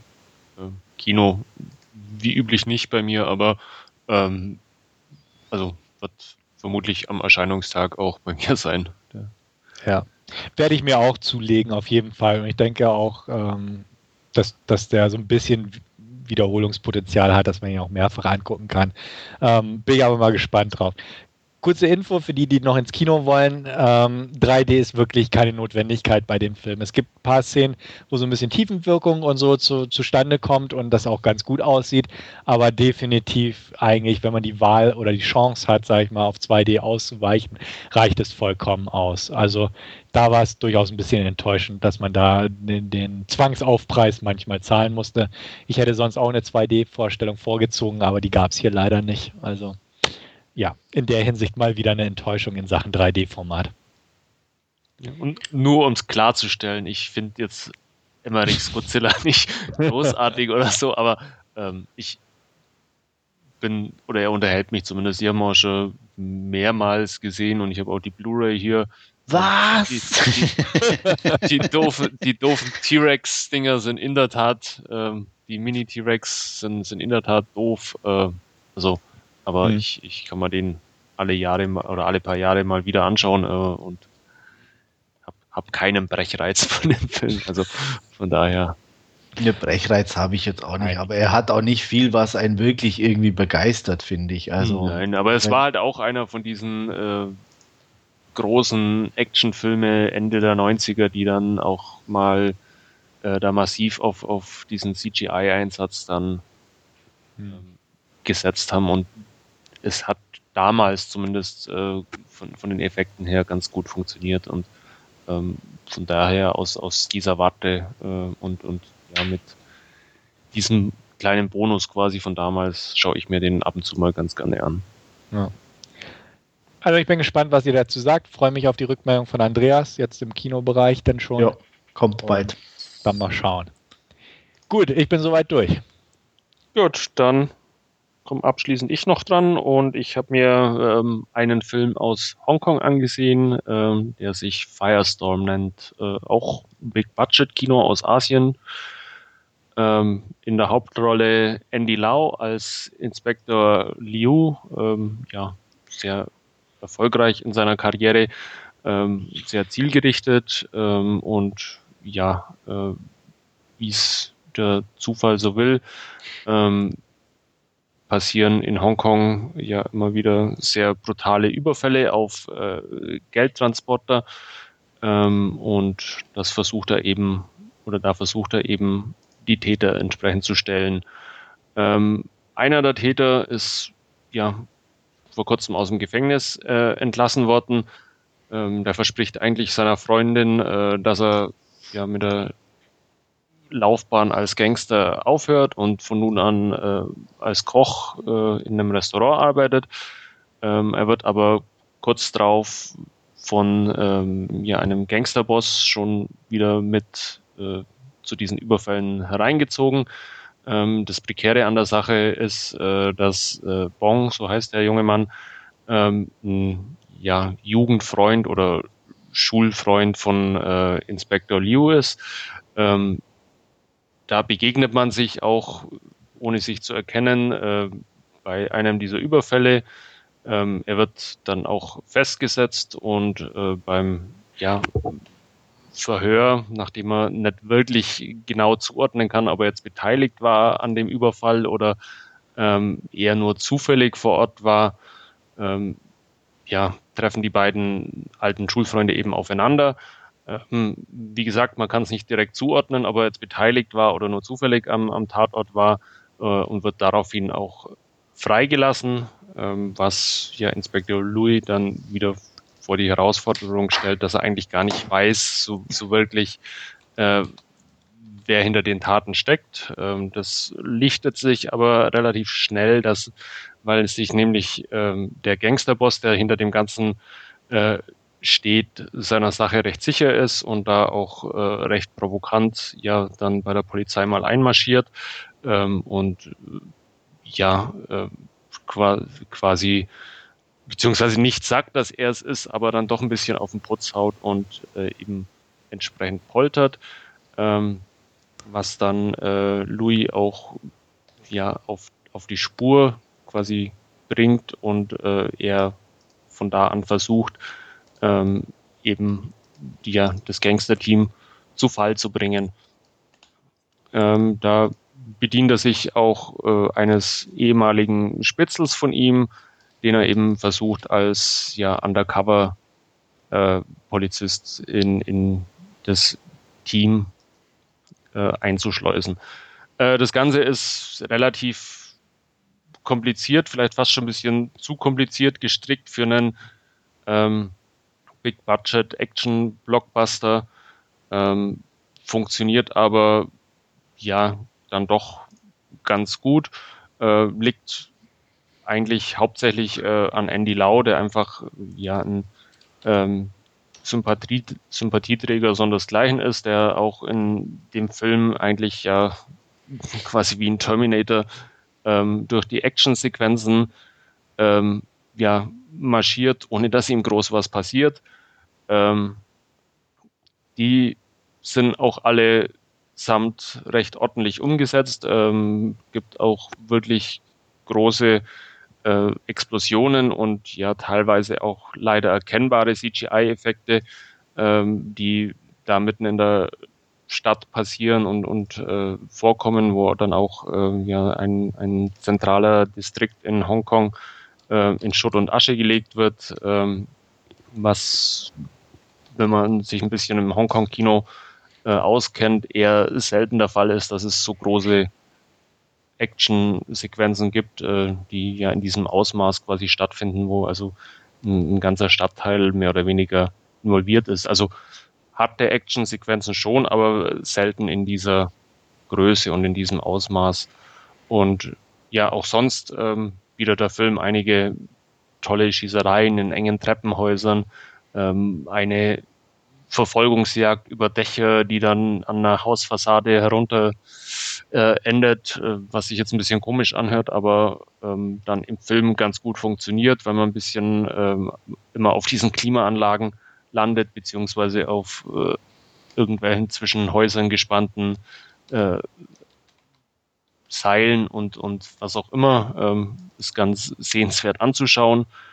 Ähm, und auch, ja, Andy Lau als Inspektor Louis ähm, ist nicht frei von Tadeln, würde ich jetzt mal sagen, ähm, da er irgendwann ja zu äh, oder sich seiner Sache sehr sicher ist und äh, es lediglich äh, nicht beweisen kann und da dann auch mal ähm, zu sehr ja, unsauberen Methoden greift, was dann nochmal einige Implikationen äh, für ihn hervorruft. Wie gesagt, ähm, Big Budget Action äh, aus Hongkong sieht ja extrem cool aus. Äh, die Action-Sequenzen, wie gesagt, äh, teilweise extrem cool gemacht, teilweise leider ein bisschen als CGI-Sequenzen auch erkennbar. Ähm, aber die Schießereien äh, toll, man schreckt auch nicht zurück vor ja, Zivilisten, die in Mitleidenschaft äh, gezogen werden. Auch ähm, zentraler Story-Bestandteil ist ähm, ein kleines behindertes Mädchen, ähm, das äh, ja auch in diesen ganzen Strudel äh, mit reingezogen wird. Ähm, von daher fand ich mich zumindest ganz ordentlich unterhalten, äh, wird das Ganze bei ja, zwischen sechs und sieben äh, Punkten verorten und wenn der mal auf in Deutsch auf Blu-ray oder so erscheint, was er schätzungsweise bei der Größenordnung äh, durchaus tun wird, ähm, dann kann man sich den getrost mal ausleihen. Ähm, ist auch vielleicht ein bisschen zu lang geraten, äh, ein bisschen ja, gestrafft, hätte dem Ganzen vermutlich nicht geschadet, aber ähm, ja, ganz sehenswert als Action-Blockbuster anzuschauen. Ja, ich bin ja normal, normalerweise immer für Hongkong-Kino zu haben, aber der hört sich jetzt für mich nicht so interessant an. Du selber gibst auch nur sechs bis sieben. Ähm, ich sag mal, von daher auch die Story hört sich jetzt nicht so prickelnd neu an oder aufregend. Ja. Nee, da denke ich, ja auch auf jeden ja, Fall. Da werde ich, denke ich, da eher verzichten. Ja, ist auch nicht so mein Bereich. Also. oh Wunder. Ja, was soll ich sagen? Ist so. Ja. Also er funktioniert ja. halt hauptsächlich äh, wegen der Darsteller oder beziehungsweise wegen eines Darstellers, wegen Andy Lau. Ähm, und das ist halt, man, man, sieht, dass der Film komplett rund um ihn herum äh, gestrickt ist. Er den ganzen Film egal bei welcher Actionsequenz, sind die Haare sitzen perfekt. Ähm, es ist halt so, ja, dieser un unnahbare und, und ja, fa fast schon James Bond-mäßig von, von der Vitalität her, dass ihm eigentlich gar nichts passieren kann und er da einfach, ja, um mal das schlechte Wortspiel zu nutzen, durch den Feuersturm äh, marschiert. Das war es dann auch von meiner Seite und ja, dann kommen wir direkt zu unserem Hauptreview und wir haben uns ähm, alle zusammen Thor The Dark World beziehungsweise auf Deutsch Thor The Dark Kingdom mhm. äh, angesehen und ähm, Stefan wird uns eine kurze Inhaltsangabe dazu geben. Genau, ich versuche mich mal dran. Auf jeden Fall gibt es neun Welten, stellen wir am Anfang des Films fest, und da herrscht gerade Chaos. Und zwar nach den äh, Absichten Lokis, die ja dazu führte, dass in The Avengers New York unter anderem ins Chaos gestürzt wurde. Daraufhin brach halt Chaos auf oder wurde das halt weiter fortgeführt. Aber Thor hat es sich zur Aufgabe gemacht, das Ganze anzugehen und reist jetzt im Prinzip mit, seinen, mit seiner treuen Gefolgschaft erstmal von Welt zu Welt und bringt die wieder zufrieden, sozusagen. Ähm, das Problem ist allerdings, ähm, dass es ein, ich sag mal, Volksstamm gibt, nämlich die Dunkelelfen. Und äh, die lebten bereits vor langer Zeit, vor tausenden Jahren und wurden damals von den Vorfahren, unter anderem von dem Vorfahre von Odin, besiegt und äh, ja, quasi in einen Tiefschlaf versetzt. Ähm, sie hatten nämlich ein spezielles, eine spezielle Waffe, genannt das äh, The Ether, also das, der Äther und äh, diese wurde ihnen genommen und ein geheimes Versteck äh, gebracht. Ähm, es stellt sich allerdings heraus, dass dieser geheime Ort, für den man das äh, Ganze ausgesucht hatte, auf, ausgerechnet aus der Erde liegt. Und ähm, dort trifft man wieder als Zuschauer auf Jane Foster. Sie war ja die große Liebe von Thor aus dem ersten Film, gespielt von Natalie Portman. Man erinnert sich auf jeden Fall. Und sie befindet sich gerade in England zusammen mit ihrer Assistentin ähm, Darcy. Und dort auch äh, beschäftigen sie sich mit Anomalien.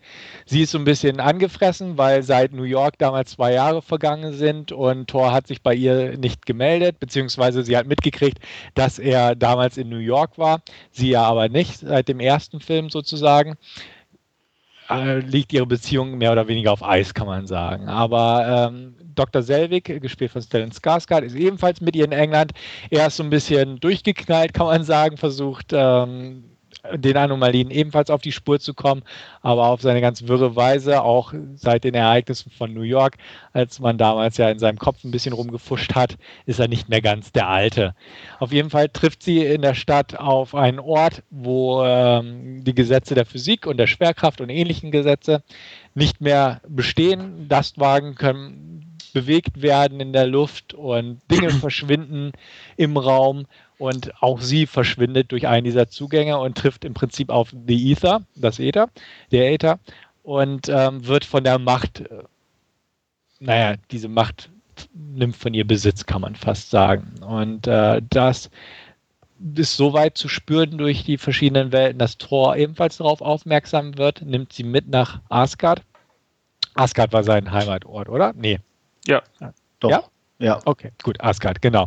Nimmt sie mit dorthin, aber ja, sie hat halt die böse Macht in sich und das öffnet natürlich Tür und Tor für die finsteren Mächte, denn die Dunkelelfen erwachen auf, erstmals durch ihren Anführer Malekith. Und äh, der möchte natürlich seinen Plan, ähm, die, Neu die Welten zu erobern, beziehungsweise die Herrschaft zu übernehmen, in die Tat umsetzen. Und durch äh, The Ether versucht er das in die Tat umzusetzen, indem er zuerst Asgard angreift und auch relativ erfolgreich das Ganze. Und kurzum, es bleibt ein Tor hängen, die Sache noch in Ordnung zu bringen. Er schafft es aber nicht alleine und dementsprechend kommt Loki wieder ins Spiel, sein Bruder oder Halbbruder, der bislang äh, inhaftiert war seit den Ereignissen von New York und ähm, jetzt quasi wieder mit ins Boot geholt wird. Ähm, natürlich mit einem wachsamen Auge beäugt, denn wir wissen ja, dass Loki nicht ganz äh, der nette Kerl ist und bestimmt auch nicht so schnell geläutert. Auf jeden Fall müssen sie zwangsweise irgendwie zusammenarbeiten und vielleicht hat er sich ja doch geändert, aber gemeinsam müssen sie dann halt ja die neuen Welten sozusagen retten Und natürlich wird es auch persönlich, nicht nur weil Asgard angegriffen wurde, sondern auch weil die Familie äh, ins Visier geraten ist und auch Thor muss äh, seine große Liebe beschützen. Und ja, wie gesagt, nicht nur die Erde spielt auf dem Spiel, sondern auch alles weitere in Sachen verschiedene Welten, deren Namen ich nicht kenne, also ist auch egal im Prinzip. Die anderen halt. Die anderen halt, genau. Erde, Asgard und die restlichen. Die restlichen sieben. Die restlichen, ja. Gut, äh, ich breche einfach mal an dieser Stelle ab mit meiner Inhaltsangabe. Ja, fange ich mal an. Ähm, enttäuschend, bin ich ganz ehrlich. Ähm, ich, hab, mein, ich mag den ersten, der hatte irgendwie eine nette Mischung aus, aus, aus Witz und, und auch Action und war gut produziert. Ähm, das war für mich so ein richtig typischer Lama zweiter Teil, wie ich ihn eigentlich nicht brauchen kann. Ähm, die Action war nicht sonderlich aufregend, die Gags waren sehr bemüht und ähm, ähm, ich war, fand auch Natalie Portman alles andere als äh, gut, muss ich ganz ehrlich sagen. Und ähm, deswegen, ja, wie gesagt, enttäuschend. Weiß nicht, ob wie es euch ging. Ah, ich sehe es ähnlich. Wahrscheinlich nicht ganz so hart in der Bewertung oder nicht ganz so gravierend, aber ich definitiv schließe ich mich dir an. Ähm, die Witze fielen mir auch so auf, dass die durchaus echt bemüht waren und auch nicht so wirklich haha, sondern ja. eher so, äh, okay. Ähm, es gab diverse Szenen, die ich auch, ja, auf die ich hätte verzichten können. Die hätte man ein bisschen straffen können, meiner Meinung nach. Ich fühlte mich nicht irgendwie engagiert in die Handlung oder beziehungsweise hineingezogen. Die Charaktere waren auch so okay, aber auch nicht so, dass sie einem ans Herz gewachsen sind nach dem ersten Film oder wo man sich jetzt groß freut, sie wiederzusehen, größtenteils. Es war in Ordnung. Ähm, das Ganze war gut produziert, aber das ist halt bei den Marvel-Verfilmungen inzwischen ja gang und gäbe. Da ja. äh, kann man halt auch nicht mehr so die große ja, Wertung für hochdrücken, dass die Effekte gut waren und ähnliches. Das, das ist im Prinzip Standard inzwischen, gerade auch bei den Budgethöhen wo sie sich gerade bewegen, diese Verfilmung.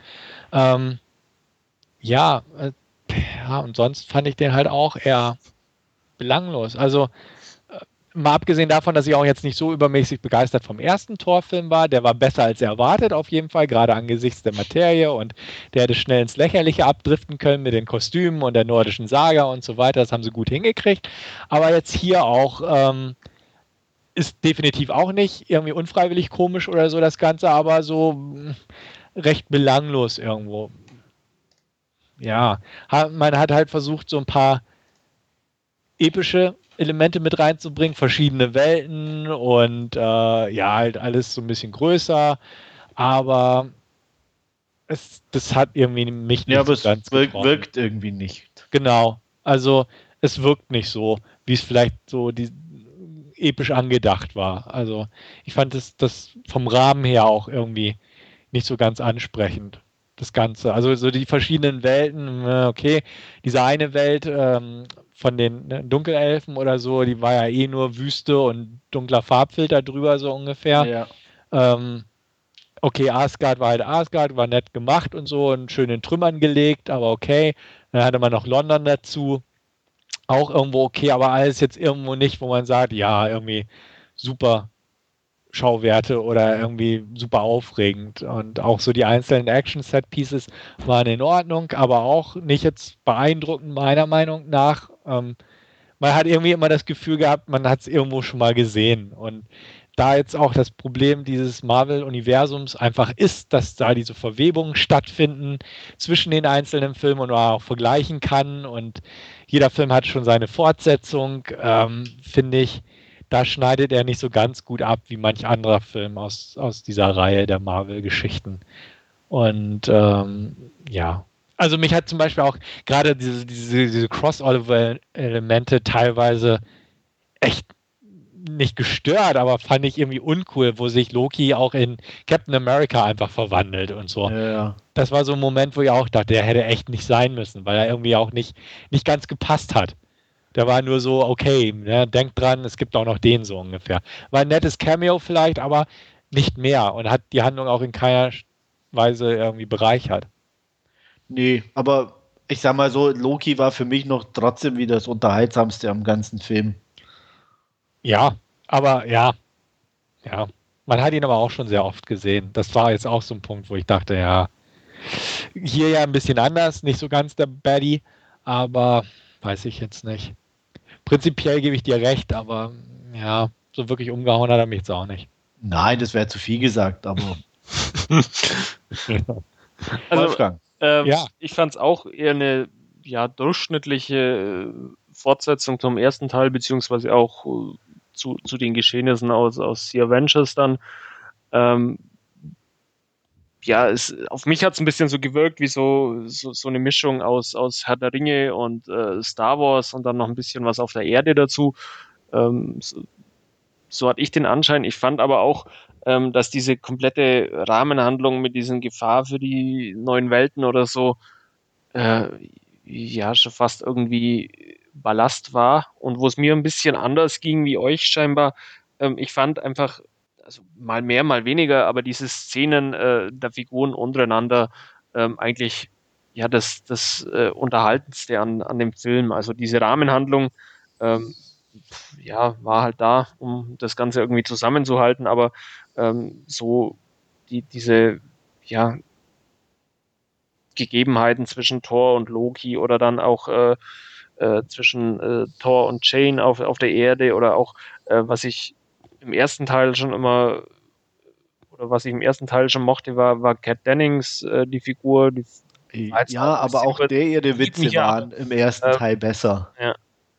Also das wie, wie gesagt, war nicht, nicht schade. wirklich gut als Fortsetzung, aber ähm, in diesen ja einzelnen Beziehungsgeflechten dann für, für mich zumindest noch ähm, ja, ganz, ganz unterhaltsam und, und nett anzuschauen, ähm, aber die, die Rahmenhandlung da in diesem als, als, als Film im Marvel-Universum fand ich jetzt nicht so wirklich äh, prickelnd und hat mich auch nicht wirklich gepackt. Die Idee der Dunkelelfen an sich fand ich eigentlich auch ganz gut, aber die waren wir aber fast schon wieder irgendwie zu sehr verheizt, so als Massenware. Ja, man hat also, nicht wirklich was draus gemacht. gemacht. Diese, diese ja. ähm, wie hießen sie, diese Krieger, diese. Diese großen? Ja. Ja, ja, also die, die, Dicke, die Dicken halt. ja. War halt auch irgendwie, ja, waren halt da, aber ja. sind dann auch ab und zu mal in den Krieg gezogen und ja, gut, ja. das war's dann aber auch. Ja, das war echt irgendwie ähm, verschenktes Potenzial irgendwo. Ja. Also auch, auch der Baddy war irgendwie nicht so. Mhm ähm, cool oder irgendwas. Dem hat auch irgendwie ein bisschen Profil gefehlt, meiner Meinung nach. Also, der hat ja nicht so viel gemacht. Also nee, also, hat sein großer Freund da ausgetragen, so ungefähr. Ja, ja. Und und sonst hat er nicht viel. Ja, gut, am Ende, klar, aber auch da war jetzt auch nicht so super Na, Es war halt so der Schlusskampf, aber dazwischen, ja. wie du, also wie gesagt, ganz am Anfang war er mal halt in dem Big Fight und in diesem Kriegchen mit dabei, aber da war ja alle gegen alle, da fällt es mhm. sowieso nicht auf. Dann ist er abgehauen und kam dann irgendwann wieder. Ja. Also, wie gesagt, deswegen war ich einfach insgesamt, hat mir echt da was gefehlt. Also, das war alles ein bisschen unrund und, und eben nicht so, auch eben die Witze von Cat Dennings nicht so gut wie im ersten und, und einfach, wie Stefan schon ganz, ganz richtig gesagt hat, bemüht in meinen Augen. Und so die, so die, die gewisse, mein, der erste ist nicht perfekt, gar keine Frage, aber der war eine nette Blockbuster-Unterhaltung und das geht dem zweiten für mich einfach ab. Wobei ich Chris Dowd ganz witzig fand als Date von Natalie Portman aus äh, IT Crowd Kennt man den? Ja, er war okay, aber auch, auch da irgendwie, das war auch nur so, so, so ein bemühtes Der ist, war, war, nicht wirklich wichtig und man hätte es auch problemlos rausstreichen können, aber ich fand es ganz nett einfach zu sehen und ähm, so ging es mal öfters in dem Film. Ähm, ja, da wie, wie, wie Loki und, und Thor da dieses äh, Schiff starten wollen, von das sie da gekapert haben. Und, ja, ich, ich ja, das sind so einzelne nette ja, Szenen dabei, aber da, wie, gesagt, wie, gesagt, in dem Film und äh, von, von diesen einzelnen netten Szenen zu anderen irgendwie gehangelt, aber die Rahmenhandlung ähm, fand ich, ja, wie gesagt, schon hat, hat mir nicht wirklich was gegeben. Ja. Gut, für mich hätte es natürlich mehr Jamie Alexander geben können, denn die finde ich immer noch sehr schnittig, aber auch die war ja nur so eine Randfigur. Ja, ich wollte gerade sagen, auch, auch verschenkt, ja. Genau.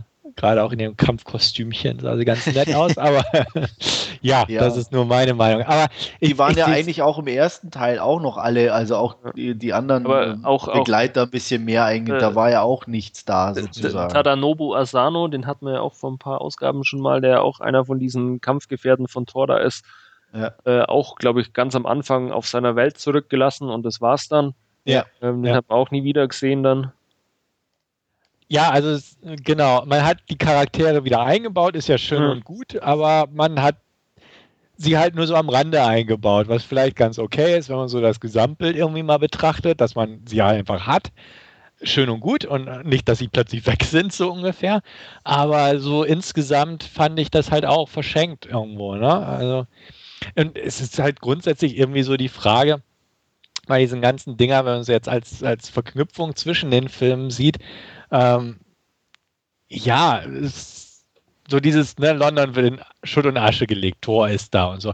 Aber wo, und man sieht halt äh, Cat Dennings da, ja, und ich habe Shield am Telefon oder ich muss Shield am Telefon kriegen oder so. Aber man sieht das nicht wirklich. Also, mhm.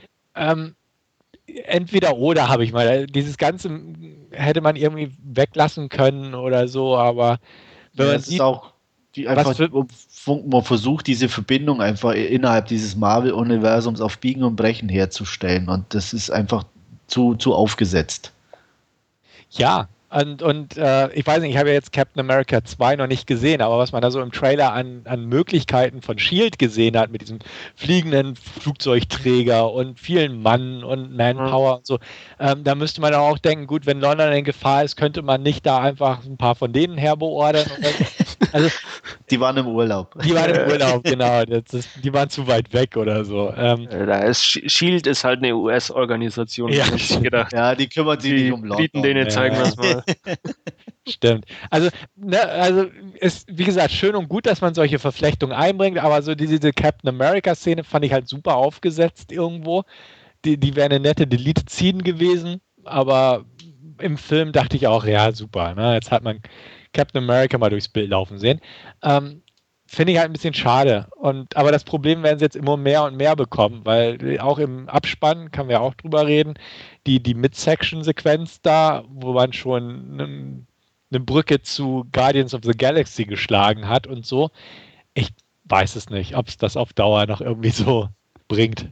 Nee, also ich bin momentan auch eher gelangweilt und gesättigt. Also ich fand die Trailer zu Guardians of the Galaxy äh, sehr witzig, da freue ich mich auch drauf. Aber, ja, weil es ein bisschen äh, was anderes ist ja, vor allem auch. Aber ne? also, da, da, jetzt die, dieses, äh, also das Marvel-Universum, so weit wie wir jetzt sind, äh, ja, ist glaube ich relativ ausgelutscht. Also ich habe Captain America 2 auch noch nicht gesehen. Da sind ja die Stimmen teilweise dann ganz gut, aber eigentlich auch ähm, von, von, daher anschauen werde ich mir den auf alle Fälle auch, aber ja, jetzt, jetzt ist dann auch mal wieder gut irgendwo. Dann. Ja. Also mir fehlt jetzt auch eher mal wieder so eher, ich sag mal, ne, auch vielleicht mal wieder eine düsterere Comic-Verfilmung ja. oder einfach irgendwo mal was komplett anderes. Ähm, die Guardians, okay, aber das auch schon wieder so, ähm, ich, ja, ich sag mal so heiti-teiti, Spaßi haben und so. Also ich weiß nicht. Ja, Der ist bestimmt nett und, und alles, aber auch nicht, trotzdem wirkt er nicht viel anders auf mich. Er ist halt ähm, mhm. familienkompatibel irgendwie. Ja. Ja, so ist das halt. Ich glaube, wenn man Düsteres haben will, muss man DC-Comics gucken, beziehungsweise ja. deren Verfilmung und Marvel ist einfach so, ja, familienfreundlich irgendwo so ein bisschen. Und, äh, ja, aber es, vor allem, es, es gibt so viele Comics eigentlich. Also man hätte ja, ja wirklich massenhaft Auswahl. Auch, auch nicht gerade unbekannte Sachen oder so. Klar, nicht, nicht, vielleicht nicht die äh, Zugpferde, die jetzt schon in der Verfilmung sind, aber Sachen, die jetzt bestimmt nicht unbedingt äh, uninteressanter wären. Nee, klar, klar, aber man hat halt jetzt hier seine Cash-Cow sozusagen ja. und die melkt man auch kräftig. Und das Problem ist, die laufen ja alle irgendwie, die Filme. Ne? Ja, aber ich sag mal so, also ich weiß nicht, aber ich kann mir schon vorstellen, dass es jetzt vielleicht noch ein, zwei Jahre so geht, aber die, die Sättigung, denke ich, wird doch irgendwann schon da sein. Sollte und man meinen. Ja, und ob es da zumindest nicht parallel eben sinnvoller gewesen wäre oder wäre jetzt von Marvel auch mal zu sagen, okay, wir gehen vielleicht auch mit einem niedrigeren Budget, aber mal so ein Spin-off oder so eine, so, eine, so eine andere Linie, aber sich so komplett darauf zu fokussieren, finde ich schon auch ein bisschen riskant. Mhm. Ja, also wie gesagt, im Moment laufen sie, deswegen ja. gilt es wohl noch nicht als Risiko, sondern als yeah. bewährte Geschichte. Ja. Aber also es, es langweilt irgendwo, finde ja. ich fast. Also deswegen bin ich, ich da auch sehr so, skeptisch. Bei den Budgets, die die halt auch haben, ein Flop und ähm, das kann schon ganz schön viel von den guten Gewinnen aufbrauchen, ja. die da eingespielt sind. Genau. Ich glaube, deswegen das, gilt ja auch äh, Guardians of the Galaxy so ein bisschen als Risikokandidat einfach. Ja, weil er anders ist einfach. Genau, weil er ja. anders ist und trotzdem viel gekostet hat. Ja, aber es kommen ja dann, also abseits von Guardians of the Galaxy, ich habe jetzt gerade nachgeschaut, äh, nochmal drei. Da ist dann Avengers Age of Ultron von Joss Whedon dann nochmal noch. Ja. Äh, dann Ant-Man kommt. Ja, wobei der auch schon eher, der ist ja wirklich ein bisschen anders in dem ja. Sinne. Und, und von Captain America kommt ein dritter Teil. Ja, also, ne, die machen da einfach fleißig weiter. Wie heißt ja. das? Phase 3 oder wie es dann heißt. Genau. Ja. Also, boah, nee, weiß ich nicht. Ja, mal gucken. Also, ja, natürlich. Gesagt, Winter Soldier fehlt mir auch noch, den werde ich sicherlich irgendwann nachholen. So, soll ja, wie Wolfgang gesagt hat, ganz ordentlich geworden sein. Mhm. Aber zumindest Tor 2 war für mich nicht so prickelnd. Ja. Für mich auch der zweitschlechteste Marvel-Film. Welcher der schlechteste? Captain America, den mochte ich nicht. Ja. Ich glaube, ja, also recht durchschnittlich, ich. Ich mochte, wäre zu viel gesagt, aber ich hätte mir mehr erhofft, auf jeden Fall. Ja. Aber da, ich würde Tor 2 noch unter Captain America 1 ansetzen. Ja. Ja. Die Wolverine-Dinger sind auch Marvel, oder? Aber die zählen wir hier nicht mit rein. Ist das Marvel? Ist ja, Müsste auch. Marvel sein, ja, ja. Das ja. ist schon Marvel. Ja, also die würde ich schlechter werden als ja, den ersten Wolverine. Nee. Also würde ich jetzt nicht sagen. Nicht? Den nee. ersten Wolverine findest du besser als hier so Captain America und so ein Kram? Nee. Achso, nee, das stimmt. Ja, ich meine, Captain America finde ich sowieso besser. Wie, ja, aber so also, meine ich. Also die, Wolverine. Nee, also Wolverine, den ersten würde ich so auf eine Stufe mit Tor 2 stellen. Ah, okay. Mhm. Also, um das zu, zu untermauern, können wir ja zu den Wertungen kommen. Fange ja. ich einfach mal an. Äh, Tor 2 gibt von mir 5 Punkte. Ich bin ähm, ähm, auf ja, zwischen 6 und 7 irgendwo. Ah. Tendenziell aber eher Richtung 6. Ja, ich war gestern irgendwie bei einer schwachen 6 ich bleibe erstmal dabei. Also, ja, was soll ich sagen, von gestern auf heute. Also klar, je mehr man drüber nachdenkt, ja, logisch.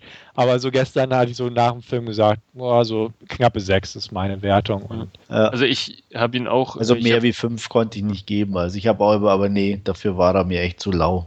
Ich, aber um das in Perspektive zu bringen, es ist kein Film, den ich mir nochmal angucken möchte. Ja. Also ne, definitiv würde ich nochmal gucken, wäre ich locker flockig bei einer 5.